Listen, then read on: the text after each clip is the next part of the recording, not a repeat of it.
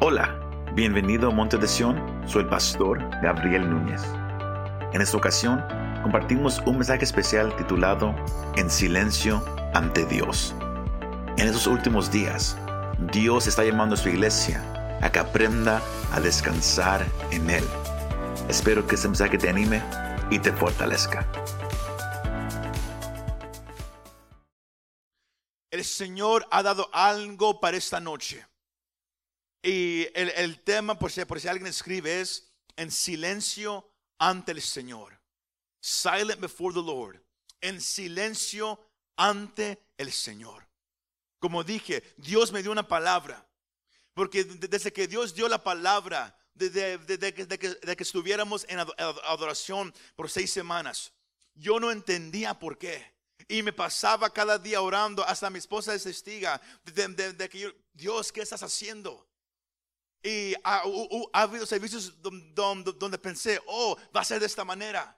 Y, luego el próximo servicio es algo completamente diferente. Y el Señor, Él ha estado tratando conmigo. Y yo sé que esa palabra te, va a ayudar a ti y a, ti en casa. Que el Señor, a, mí personalmente, Él me ha estado sacando de tratar de averiguar lo que Él quiere hacer y nomás descansar en su presencia y saber que Él tiene el control. Y por eso aquí tengo esta silla.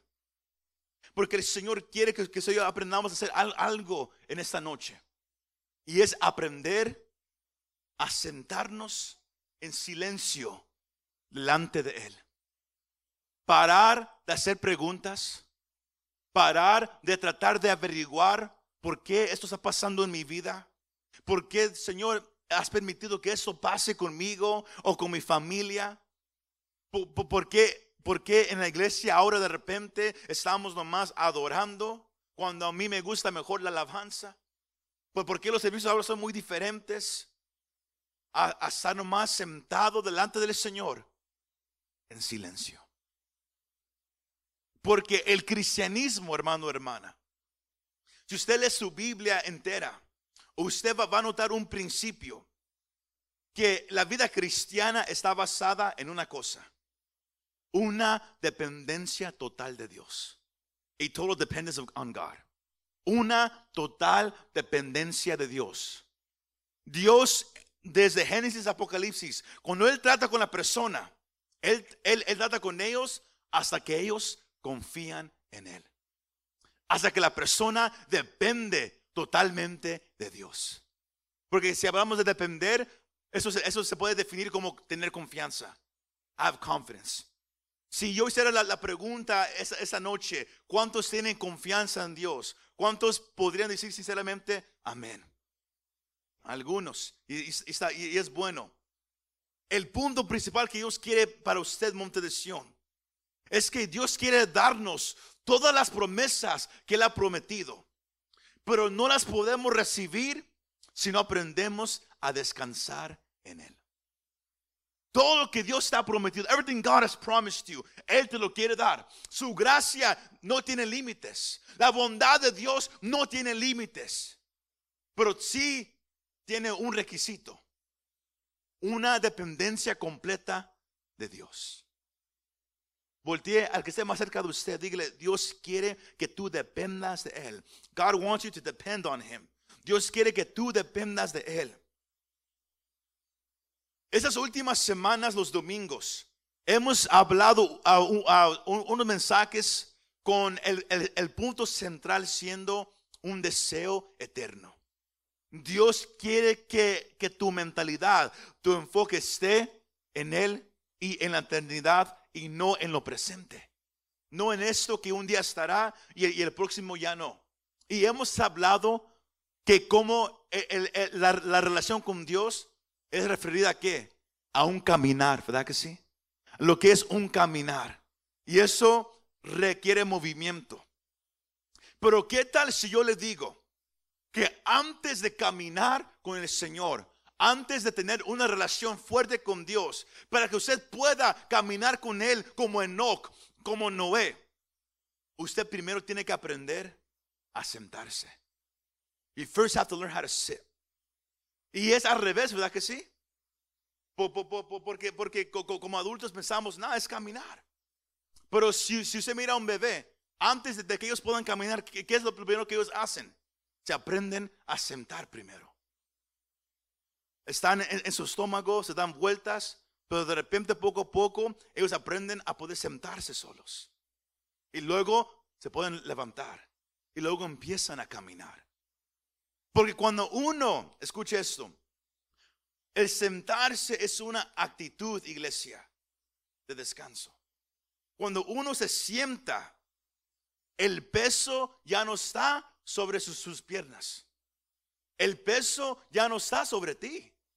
Cuando uno se sienta, el peso ahora está sobre el objeto, sea una silla, un sillón o cualquier otra cosa.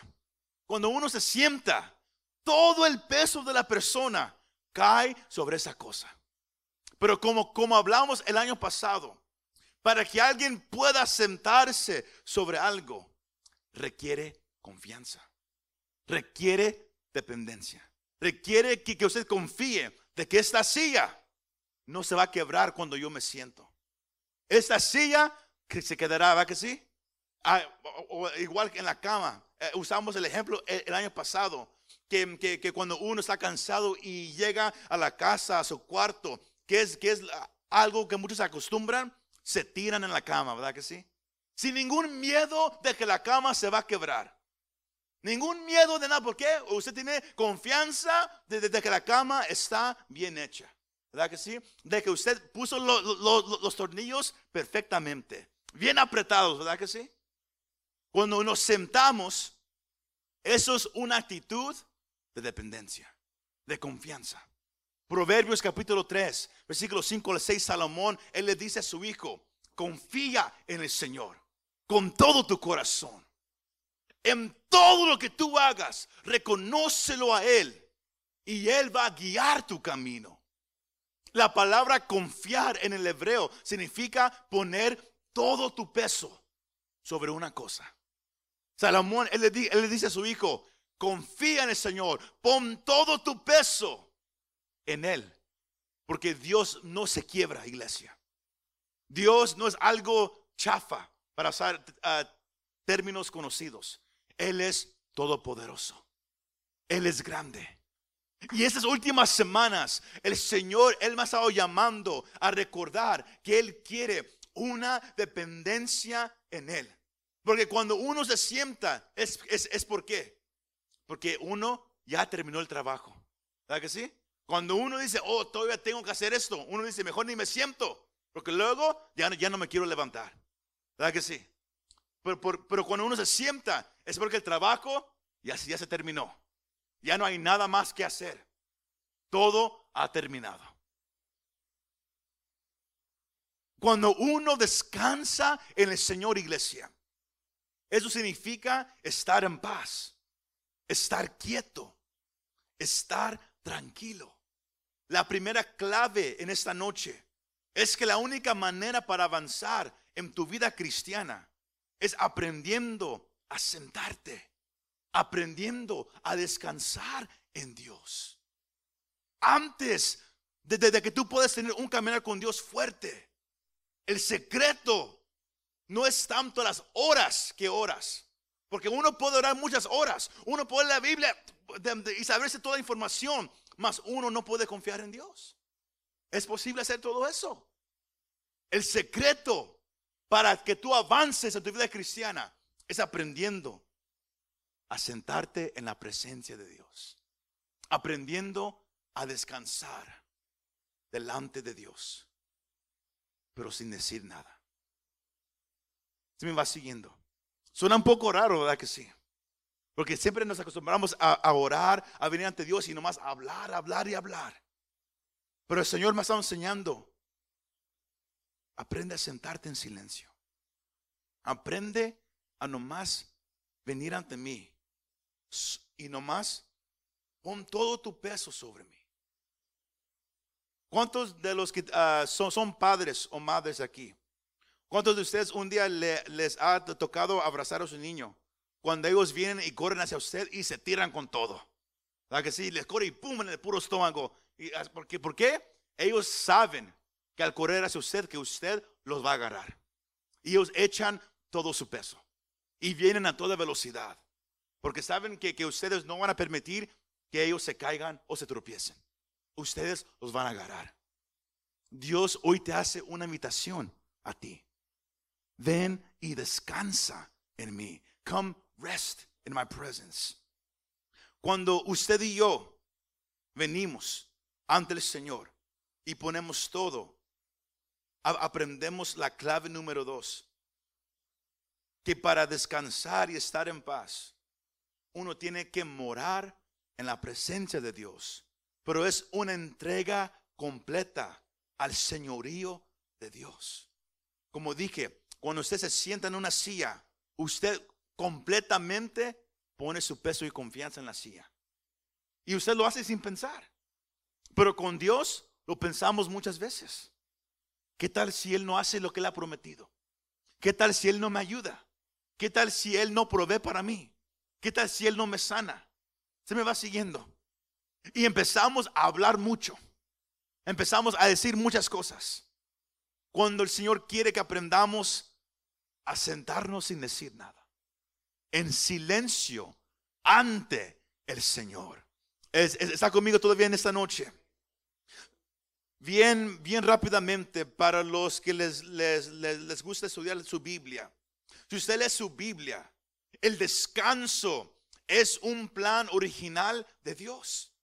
Usted puede mirar el Antiguo Testamento. Cuando el Señor, cuando el Señor Dios hizo todo el universo, lo hizo en seis días. ¿Y qué hizo el séptimo día?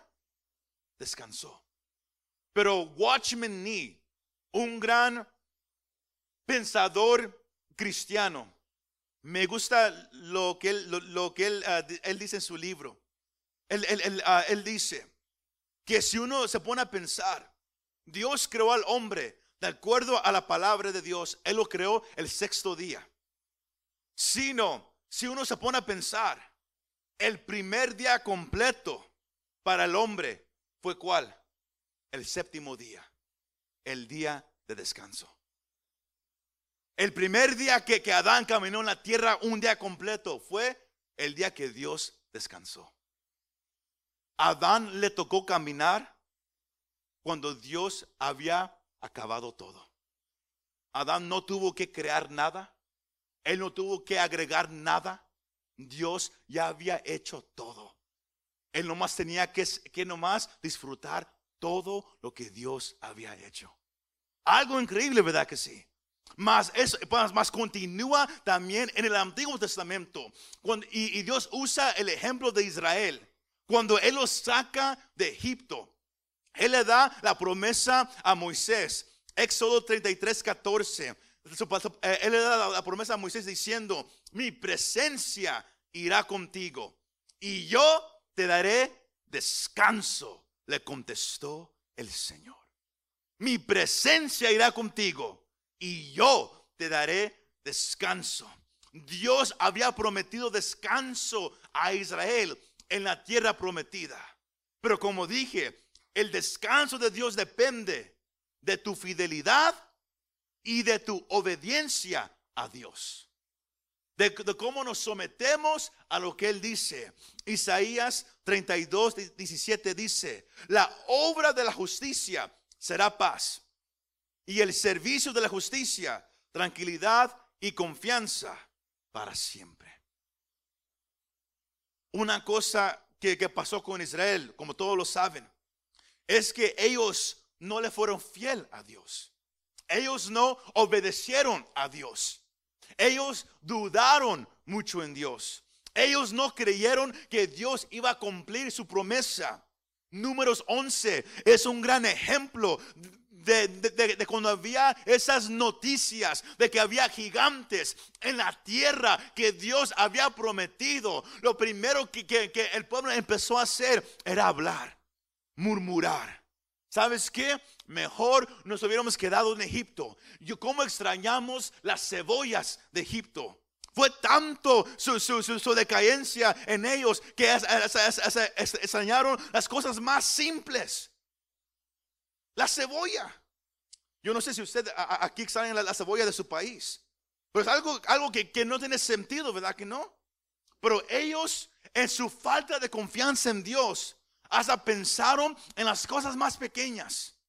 Y Dios escuchó todo. Y Salmos, el capítulo 95, los poderes de su casa, habla de cómo Dios dijo, ellos no entrarán en mi descanso.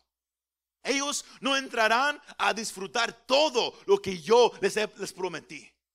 Y una generación no pudo entrar a disfrutar lo que el Señor había prometido. Y si miramos el Nuevo Testamento, en su casa lea Hebreos capítulo 3 y Hebreos capítulo 4 y usted va, a notar cómo el escritor, él también usa el ejemplo de Israel para, el, cristiano de cómo no vivir tu vida. No seas un cristiano que no cree que Dios cumple sus promesas. No seas un cristiano que duda que Dios es bueno. No seas un cristiano que duda de que Dios te puede sanar. Él lo puede hacer. No hay nada imposible para nuestro Dios, iglesia. Y el, escritor usa el ejemplo de Israel, de cómo lo único que Dios quiso de ellos era su confianza total. De que ellos nomás confiaran en Él y sus promesas. Pero ellos se negaron a obedecerlo. Y, como dije, empezaron a murmurar y hasta querían regresar a ser esclavos en Egipto. Pusieron su mirada, como muchos lo hacemos hoy en día. Ellos pusieron su mirada en el hombre, en su circunstancia, en, lo que ellos podían mirar, de vez de lo que Dios había prometido. Algo que vamos a hablar ese domingo como iglesia. Que cuando Dios te da una promesa, tú la puedes aceptar como si ya está hecha. El problema que, tenemos es que no confiamos de que Dios lo va a hacer. No confiamos en su palabra. Porque todos aquí, una vez en su vida, han recibido una palabra de Dios. Y yo sé que todos aquí, están conmigo, todos aquí la hemos dudado una vez. No hay nadie que, que diga, yo nunca la he dudado. Todos la hemos dudado, todos. Pero Dios siempre cumple sus promesas. La Biblia es el ejemplo de que Dios siempre lo hace. Y ellos no pudieron entrar al descanso. Pero, iglesia, la promesa de Dios de un descanso sigue en pie. Si sí, me está siguiendo. La su promesa de poder descansar sigue en pie. Y el Señor ahora se ofrece a cualquiera que viene a creer en su Hijo Jesucristo como Señor y Salvador. Los que creen en Cristo, iglesia, entran a un descanso espiritual, donde el trabajo por su salvación, el trabajo de, quitar la mancha del pecado, de, hacer un lado la, la paga de la muerte. ¿Sabe qué? Todo ya fue terminado. ¿Y quién lo hizo? Jesucristo. Él vino y su obra en la cruz fue perfecta la primera vez. Él vino, vivió una vida perfecta, fue crucificado en el lugar del pecador, en el lugar tuyo, en el lugar mío. Y su sacrificio en esa cruz fue, fue, fue lo que pagó el precio de, que el Padre demanda por el pecado, que es la vida. La, la persona que peca debe de morir. Dios lo demanda, demanda la sangre. Y por eso fue tan preciosa esa sangre que fue derramada en ese madero. La sangre del Hijo de Dios derramada en tu lugar para que el hombre ya no tenga que tratar de trabajar, que tratar de, esforzarse para ser salvo, para mantener su salvación, para, ir al cielo. Sabe una cosa, las buenas obras, el, vivir una vida moral, e ir a una iglesia, es, todo eso es, bueno, el obedecer los diez mandamientos, todo eso es bueno, mas eso no te puede salvar. Eso más es esfuerzo que el hombre trata de hacer cuando el trabajo ya fue hecho. Y el creyente, la persona, nomás tiene que descansar en el trabajo que Cristo ya hizo. El trabajo completo. Él murió una sola vez para el hombre. y su sacrificio fue perfecto. Y el escritor en Hebreos dice que, que cualquiera puede entrar a este descanso.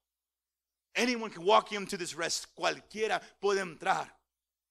Y, es- ah, ah, Hebreos 4, versículos 9 al 11 dice esto. Que queda por tanto un reposo sagrado para el pueblo de Dios.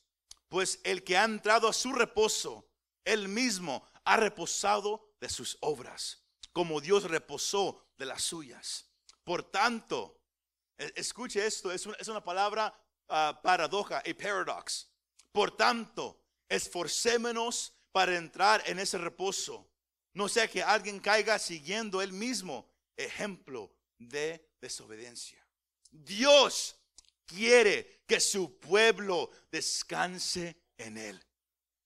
Y eso no requiere esfuerzo tuyo. Por eso dije que esa palabra, esforcémonos, es una palabra paradoja, es el paradox. Porque lo único que Dios requiere de nosotros es que nos sometamos a, a su voluntad, a lo que Él ya ha hecho por nosotros. Que nomás rindamos todo lo que somos delante de Él, porque Él ya lo ha hecho. Él trae a la persona, Él hace el llamado, Él salva a la persona, Él, Él, Él sella la persona con su Espíritu Santo, Él mantiene la persona hasta el final.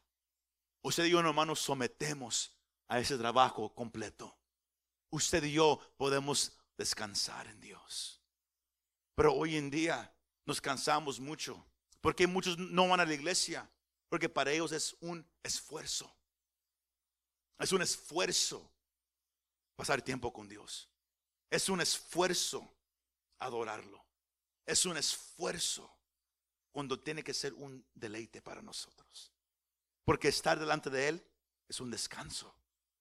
Pero cuando lo miramos como un trabajo, muchos se desaniman. Muchos dicen, mejor ya no. Como dije al comienzo, hemos comenzado tres semanas de, pura adoración. Y algunos han llegado, otros y se han quedado en la casa. Porque es, para ellos es un esfuerzo, es un trabajo, no les gusta.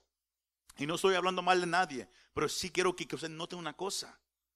Que si usted piensa lo mismo, el Señor hoy te está diciendo, te estoy invitando a mi descanso.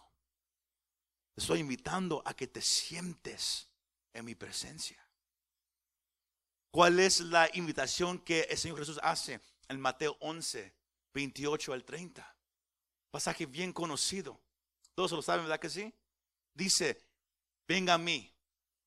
Todo aquel que esté qué? Cansado. I think I have it up there. Can you put it up there? El que esté cansado, cargado de, todo lo que está haciendo. Y yo os haré descansar. Y luego el, el- el- Señor dice en, el versículo 29, tomen mi yugo sobre ustedes y aprendan de mí, que soy manso y humilde de corazón, y hallarán qué?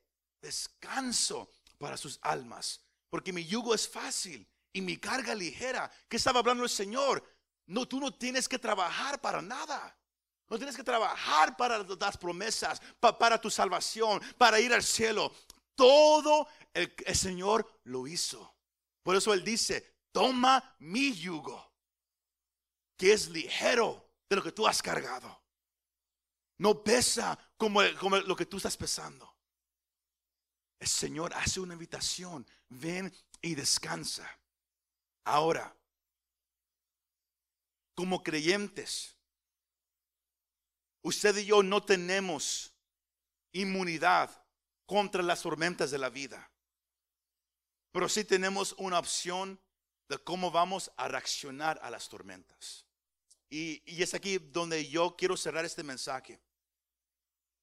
Como cristianos, no somos inmunizados contra los problemas, significando que vamos a pasar problemas, vamos a pasar dificultades.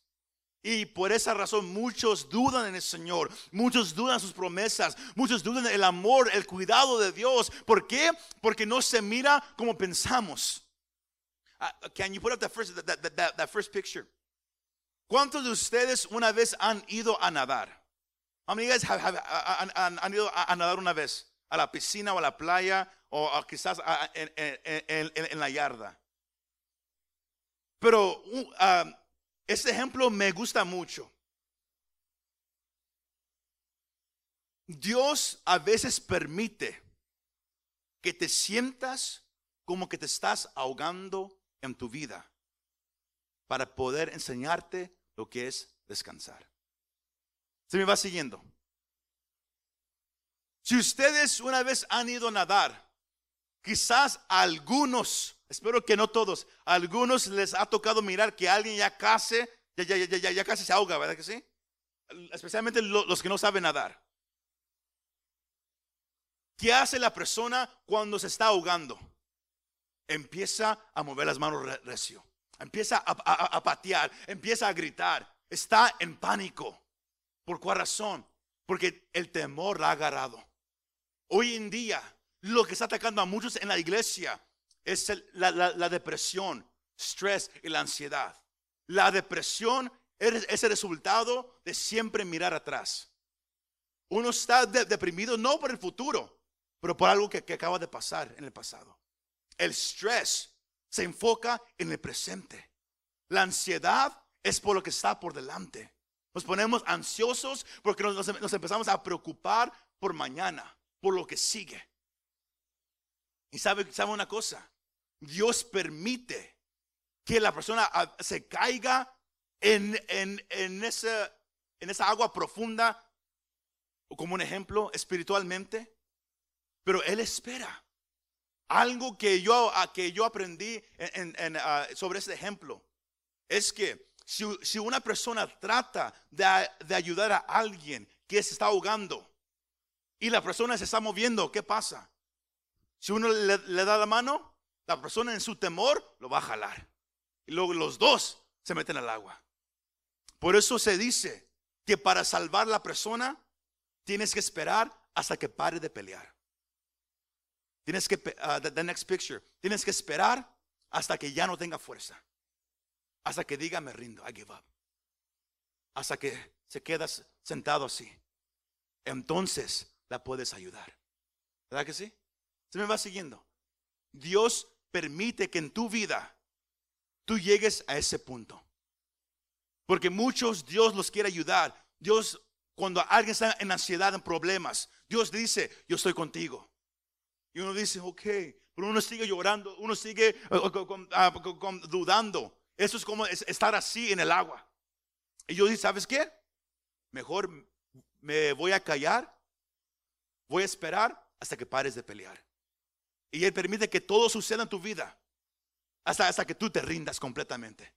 Hasta que tú mismo ya no, ya no tengas fuerzas.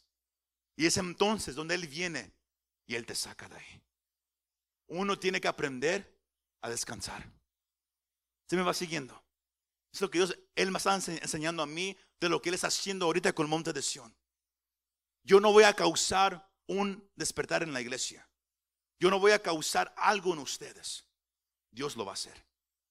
Y Él me está llamando a que nomás me siente y deje que Él haga lo que Él quiera hacer. Y Él hoy te hace esa, invitación a ti mismo siéntate, no digas nada y deja que Él haga la obra en tu vida. ¿Cuál es el pasaje bien famoso que, que, muchos hablan? Salmos 46, 10. Estad quieto y conoced que yo soy el Señor, que yo pelearé por ti. Promesas en la Biblia. Pero el Señor te hace la invitación. Aprende a descansar. Learn how to rest. Aprende a sentarte delante de mí sin decir nada. Porque cuando uno está asustado, uno habla mucho. Uno está preocupado, uno llora mucho. ¿Sí me va siguiendo? Pero cuando uno tiene confianza de que con el que yo estoy hablando, Él lo va a hacer. Uno puede sentarse. El estrés lo pongo a un lado. La ansiedad lo pongo a un lado. Porque eso es una carga pesada, hermano. Todos hemos batallado con estrés. Todos con, con la depresión. Yo, yo recuerdo el, el, año 2016. Yo tuve un año entero donde yo, yo, batallé con temor y depresión y ansiedad. Un año entero. Y, sino cuando yo hablo de, de, de, que lo dejes a un lado, yo no estoy ah, tratando de ser alguien espiritual. No, yo sé cómo se siente. Yo sé lo que es no querer hacer nada, no quiere ir a ningún lugar, ni querer salirte de, tu hogar. Yo sé cómo se siente, pero yo también sé lo, lo- lo que es ser libre, lo que es confiar en lo que Dios ha dicho. Y, y por eso el Señor está haciendo una invitación para muchos. Por eso usted va, a empezar a escuchar en muchos sermones y iglesias que Dios va a romper los, los programas. Porque los programas son señal de que yo quiero que se haga de esta manera. Pero cuando Dios dice no, se va a hacer de esta manera. Y si uno dice, pero, pero la, gente se, va a ir porque ellos, ellos- ellos están acostumbrados a una hora de servicio. Dios dice, quizás algunos se vayan, pero otros llegarán con hambre. Tú aprende a sentarte. Aprende a nomás dejar que yo me mueva en tu vida. Hermano, hermano, Dios, Él quiere obrar en ti. Pero tienes que aprender a sentarte. Él va a dejar que llegues a un punto así espiritualmente, donde te sientas que ya no puedes. Como que los problemas son muy grandes para ti. Y Él va a decir, ah, hasta que has aprendido algo, de que yo soy el que te puede ayudar. Porque mientras que tú pongas tu esfuerzo, que tú hagas lo, lo que tú crees que, eso, yo- eso, Señor, no te preocupes, yo, eso, yo lo hago. Yo, aquí puedo.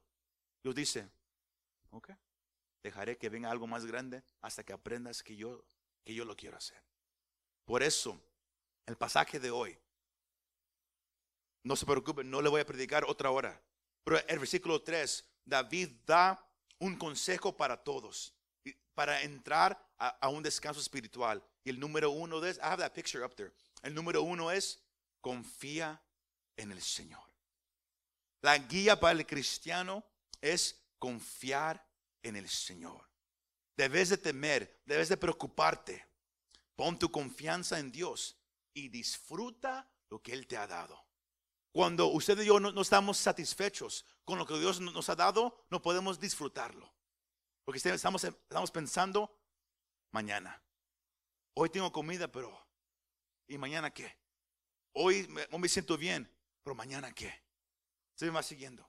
Pon tu confianza en Dios. El, Salmos 37 es un salmos de- de sabiduría de cómo combatir la ansiedad, de cómo comba- combatir el temor, de cómo combatir el estrés, usando la guianza de David. Él dice, pon tu confianza en el Señor.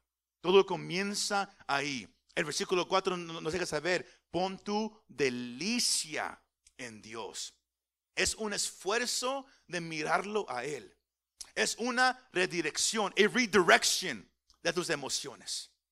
Cuando alguien se deleita en el Señor, la persona está diciendo, "En mi gozo viene de Él. Yo, yo, yo sonrío no, no porque mi, mi cartera tiene dinero, pero porque yo sé quién es mi Padre. ¿Se me va siguiendo? Eso es poner tu delicia, tu placer en Dios. Cuando tú cambias cómo tú miras al mundo, cuando tú cambias lo, lo que tú sientes y lo reenfocas hacia Él. Y por eso el versículo 4 es un versículo bien famoso. ¿Cuántos se, lo saben? Eh, eh, eh, David dijo, pon tu delicia en el Señor y Él te dará las peticiones de tu corazón. Pero ¿por qué Dios te va a dar las peticiones de, de tu corazón?